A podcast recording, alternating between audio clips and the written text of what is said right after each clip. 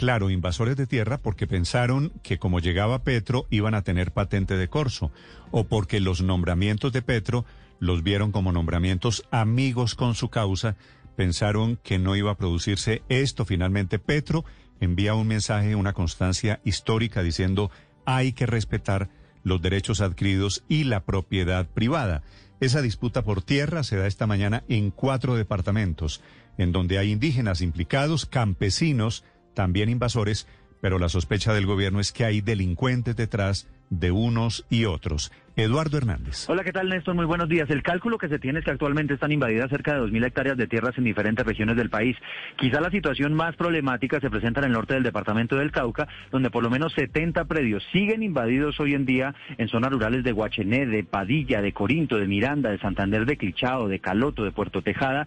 Invasiones que se promovieron por parte de comunidades indígenas que hablan de derechos coloniales sobre esos terrenos y se metieron a la fuerza en esas fincas de su gran mayoría ingenios azucareros. Sigue invadida también la finca Los Guásimos, que queda en el corregimiento del Caguán, esto es en el sur de la ciudad de Neiva. En esa zona, recordará usted, Néstor, se presentó un muy duro choque con la fuerza pública el viernes pasado, que adelantó un operativo de desalojo, dejó aproximadamente 20 personas heridas, y a pesar de que ese día la fuerza pública logra desalojarlos, después vuelven a invadir. Su argumento es que ellos apoyan a la Colombia humana y que tienen derecho a hacerse también con estos terrenos. La otra zona donde hubo invasión fue en una finca ganadera cerca del municipio de Curumaní, en el Cesar. Allí 150 campesinos se metieron a la fuerza al terreno alegando que no tenían dónde trabajar y que iban a empezar a explotar esa tierra. Muchos de ellos creen que la victoria de Petro en las urnas pues les da ese derecho. También en el Valle del Cauca fue invadida la finca Caballo Loco en jurisdicción del municipio de Dagua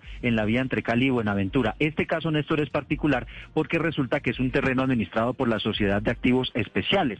Los invasores argumentaban que ya Petro les había dado el aval para hacerse con esos terrenos. ¿Y por qué lo dicen? Porque recordará usted que Gustavo Petro en el discurso de posesión pues había anunciado que efectivamente esos bienes de la Sociedad de Activos Especiales iban a pasar a ser esa nueva base de la economía productiva administrada por las organizaciones eh, campesinas. Escuche lo que ocurrió ese día, el día de la posesión de Gustavo Petro y ese anuncio del mandatario. Y el trabajo es cada vez más de la inteligencia por eso a partir de hoy, todos los bienes en extinción de dominio extinguidos de la SAE pasarán a ser la base de una nueva economía productiva administrada por las organizaciones campesinas, por las cooperativas urbanas de jóvenes productivos y por las asociaciones populares femeninas parece ser esta parte del discurso de posesión de Gustavo Petro el que da ese, esa patente de corso, como usted lo decía, Néstor, para invasiones.